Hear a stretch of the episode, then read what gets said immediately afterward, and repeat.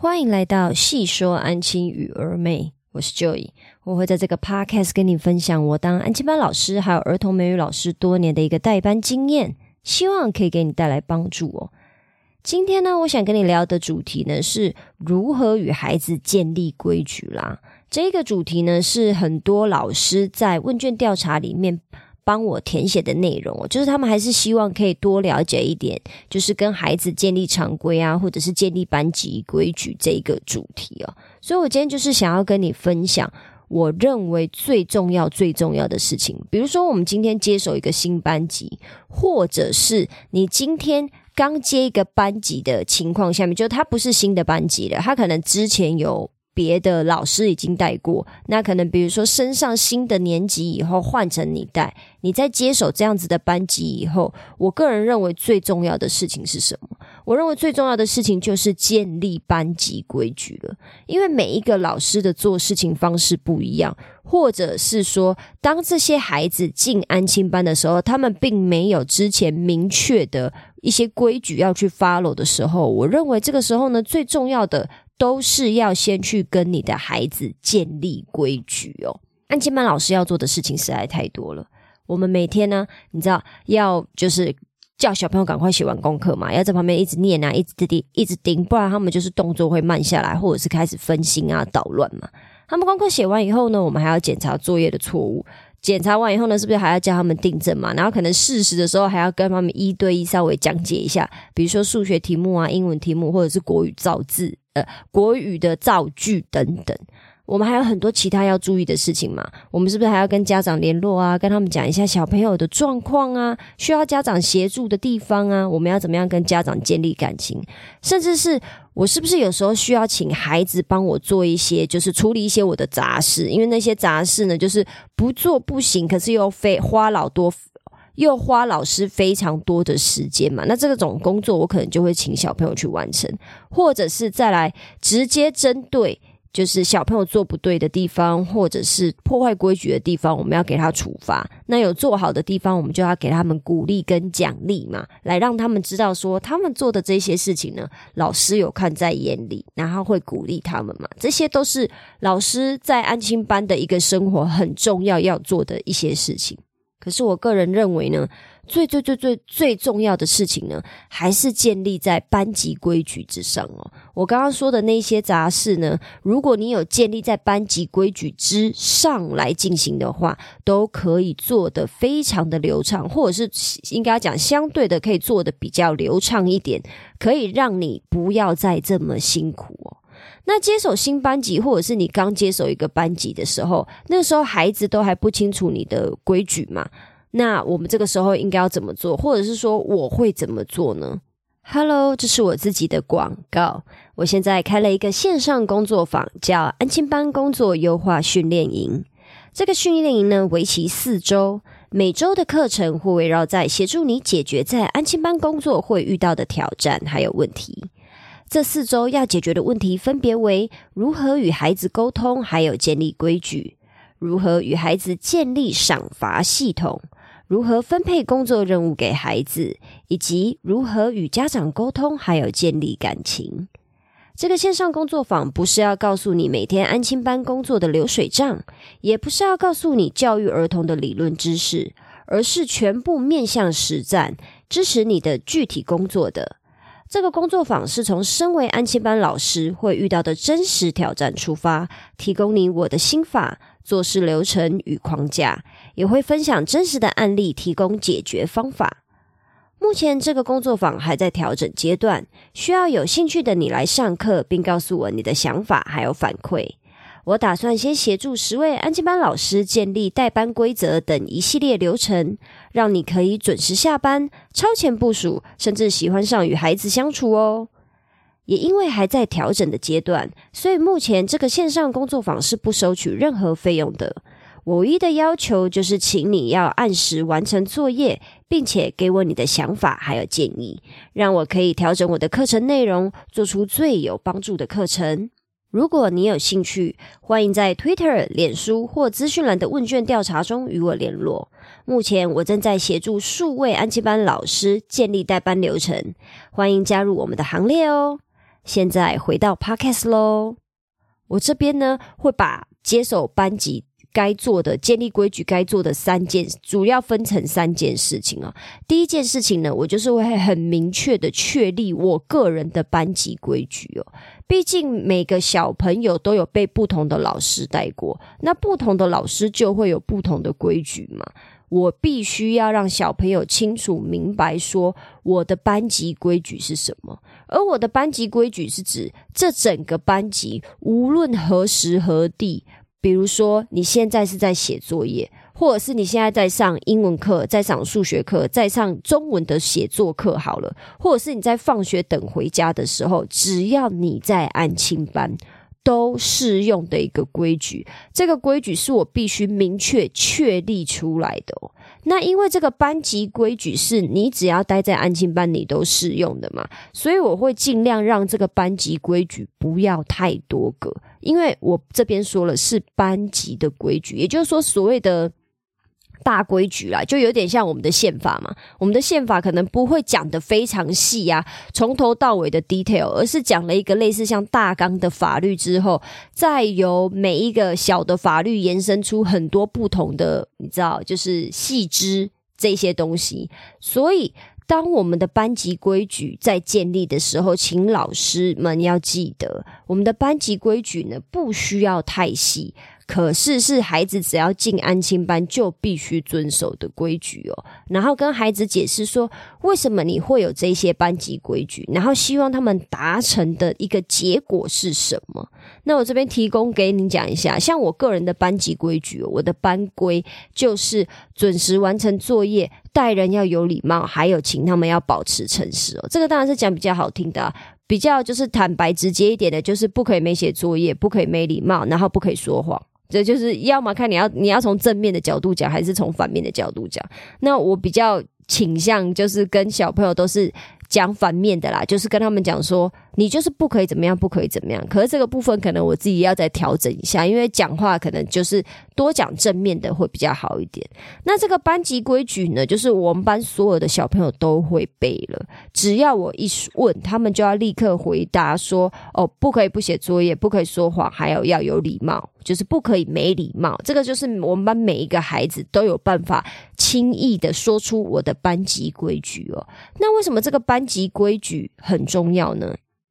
你要记得。你的孩子只要一进安一进安亲班哦，他们就立刻想到有这三个规矩要可以遵守，这样子他们才等于是把这个常规建立起来了。因为我都会跟我们班的小朋友讲说，我不管你在国小的表现怎么样，我也不管你们国小老师的规定是什么，甚至是我不管你在家里的表现，你在家里你们家的家规是什么，这都跟我没有关系。可是你只要一踏进安亲班，你就是我的学生，你就是我的人了，你必须。要遵守我的规矩哦，让他们知道说我要求规矩这件事情就是这么明确，我的强度就是这么的高，你们没有任何可以反驳的余地，因为这个是为了要让这一整个班级，还有让你们在这边的生活可以更顺畅的，你知道完成嘛，我才会建立这个规矩，因为这些东西呢都是最基本你们应该要做的事情。那在建立规矩这个部分呢，有的老师可能会遇到的一些，嗯，我觉得他们自己没有发现的问题啦，就是你的规矩会很容易反反复复的改来改去。可能比如说在发生什么情况下，你就会通融说，好，某个孩子可以不用怎么样，或者是发生了另外一种情况的时候呢，小朋友当下破坏了规矩，你看到了。你却没有立刻纠正孩子哦，可能你当下太忙了，你当下忙着看作业，你当下忙着处理其他事情，你就没有去纠正犯错的孩子，或者是破坏规矩的孩子，甚至是整个班级没有做对的事情，你都没有去纠正。在这种情况下呢，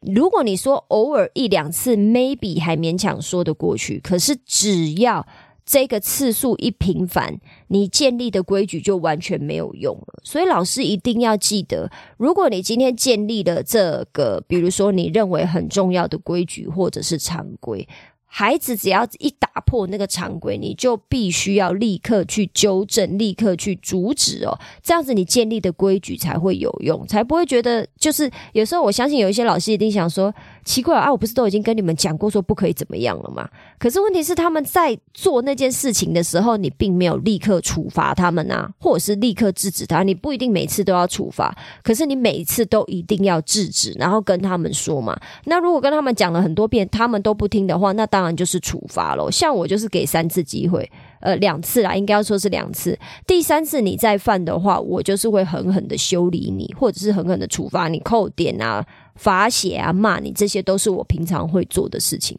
那因为孩子只要一破坏我的规矩，我就会这么做。可是，一遵守我的规矩而达成我规定的目标，我也会立刻给奖品，或者是立刻给。就是奖励哦，我就是我们班都是以加点论呐，所以我就会立刻加点，然后让他们就是月底做结算的时候有机会可以就是赢对方，然后可以吃饼干开 party 这样子。再来第二件事情呢，就是我会确立每天的写作业的流程哦。第一个最重要的就是班级规矩嘛，我个人认为班级规矩就是所有规矩的本呐。那再来就是。我刚刚说的就是那些细枝的部分。那细枝的话，就是其中一个最重要的，就是确立每天写作业的流程哦。因为我们是不是每天最重要、最重要的一件事情，就是要盯着孩子写完他们的国小作业嘛，然后请他们订正错误的地方嘛。那既然这件事情每天都要做，还这么重要，那就请老师你一定要固定写作业的流程哦，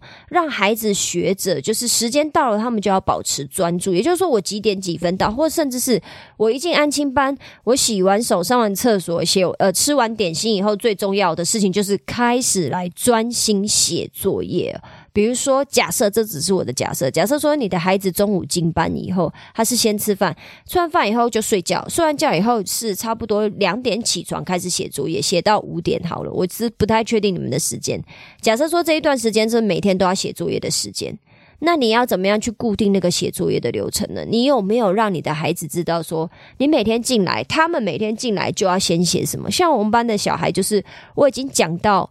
他们都很清楚了，请他们先从数学的习题开始写，写完以后再写国语全词的习题，还有造句。学习单永远是最后写，比如说阅读单呐这种。要看那种什么很厚的一本书的这一种，他们永远都是最后写。然后甚至是我在初期的时候呢，我会用一个计时器，告诉孩子说：好，每二十分钟我就记，我就告诉孩子一次说：哎，过二十分钟了，谁功课还没写完一样的，或者是甚至你快要写完一样，但你还没写完的，你要举手。然后我就请他们举手，以后我就会提醒他们说，已经过二十分钟，请你们要赶快再来。如果再过二十分钟，他们还是没有写完，我就会必要的时候请孩子站着写功课。这个就是我每天写作业的流程了。孩子们如果进来要写中文作业的话，这个就是我固定的流程。什么叫固定的流程？就是每天进来都是这么做，每天进来我都是这么提醒他们，这么要求他们。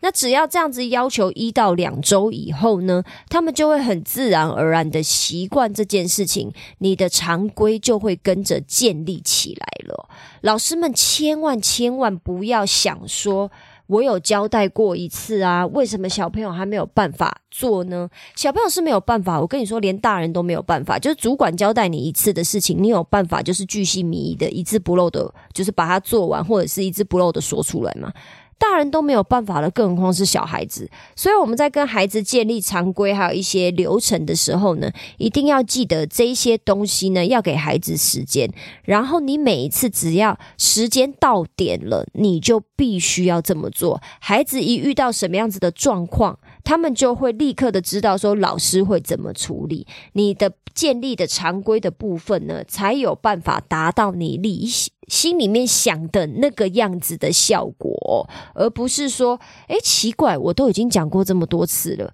甚至是，哎，这个你们怎么会不知道？你们都几年级了，怎么还会不知道应该要怎么做？我跟你说，小朋友就是不知道。即使我现在带的我们班，就是我都已经跟他们算是挺有默契了，然后我都已经带他们一阵子了。有时候问一些问题的时候，他们竟然还会给我摇头，说不晓得应该要怎么做。我真的是傻爆眼，很想蛮想杀两个人的，可是也觉得说好算了，我也没有空在那边杀两个人，不想去坐牢嘛。那我当然就想说，好，我就再解释一次，再你知道示范一次，让他们知道说我的要求、我的结果、我要的结果是什么。然后他们就是再听一遍，再看我做一遍，更加的记得说我的要求是。我跟你讲，所有的孩子都，他们吸收力呢，真的就是百百种。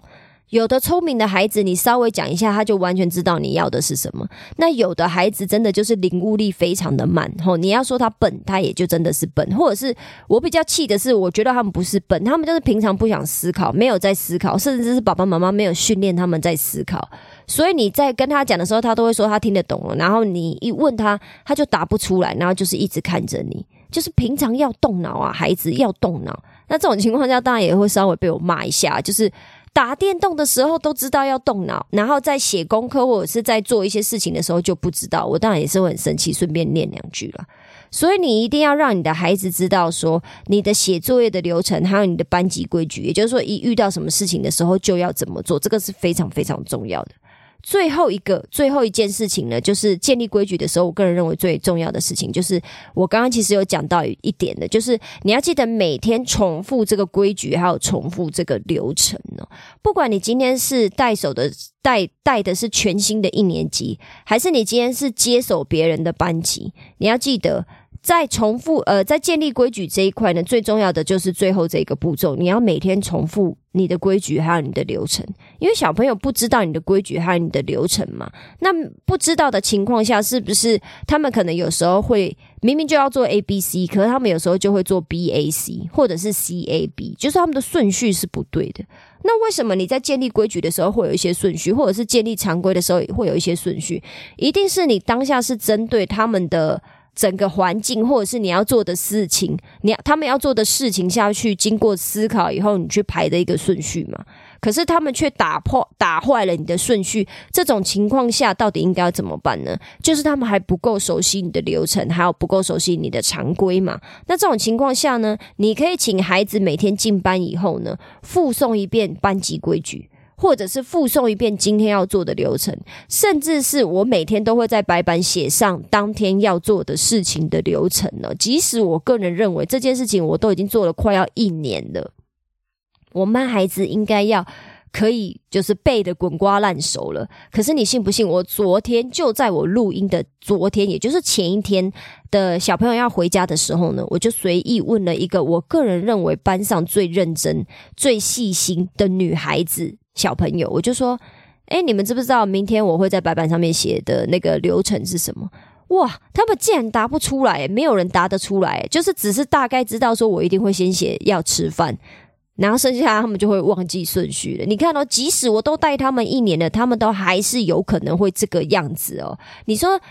那些调皮捣蛋的小男生就算了，因为他们真的就是。上课就是比较不用心嘛，可是连我个人认为很用心的女生，她们竟然都这样回答，我也真的是当下就是傻眼到一个不行，然后就说：“好好算了算了，我自己来处理。”所以隔天的就是代班流程还是是我自己再写一遍的。那为什么这个重复规矩跟流程，就是我刚刚有提到说，如果他们没有照你的顺序来做，你一定要制止他们。比如说 A B C，他做成 B A C 好了，假设。你看呢？我今天因为我自己今天都会，我自己会在白板上面写的流程，就是永远都是先吃饭嘛。吃完饭以后，我会看顺序来请他们做，是要先补我的英文，还是要先写中文作业？可是最近我的流程就不是这样了，我最近的流程会变成说，请你吃完饭以后要先去写中文作业，再去学国，再去写国语、数学的练习，最后才是复习我的英文呢。为什么顺序会不一样？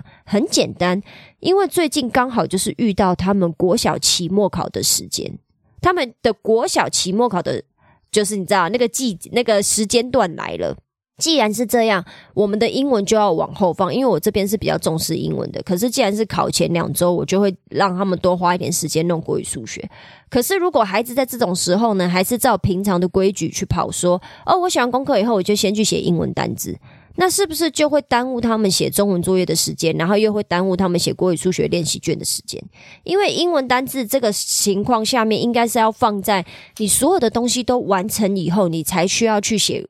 英文的练习嘛，结果孩子竟然没有依照你的规矩去做的时候，是不是就会打乱的节奏？然后还有他们当天该完成的国术的练习就会没有完成，所以这种情况下也一定要严格的制止孩子，请他们要去 follow 你的流程的。老师在制定的一些流程的时候，绝对都是有原因的。你可以跟孩子解释你的原因，然后请他们务必要 follow，而不是他们在随便乱做的时候，你当下可能没注意到，或者是你注意到了，你也没去制止他。只要是有这种情况下，你没制止，时间一久了，他们就不会觉得需要 follow 你的流程呢。这个是非常非常重要的。那希望借由我今天就是再次分享说，就是借建立跟孩子建立常规这个部分要注意的三件事情，可以让就是新手老师啊，或者是还不晓得怎么跟孩子建立常规的老师，就是在。多一点点的线索，或者是他们更有一个方向，让你们更有一个方向可以知道说，哦，那可能我在跟孩子要求他们的规矩的强度的时候，我应该要怎么做，或者是我的流程应该要再讲的更细一点，然后我应该要多花一点时间，每天跟他们重复，然后可能两到三周以后，他们就会越来越清楚你的规矩还有流程了。以上就是我今天的分享啦，希望我今天的分享对你有帮助。如果你有其他想法，或你希望我针对今天的主题或内容中的哪个部分做更深入的讨论，也麻烦你在评论区留下你的想法哦。如果你喜欢我今天的分享，也麻烦你在 Apple Podcast 或 Spotify Podcast 留下五星好评，并且把这一集分享给其他的朋友知道哦。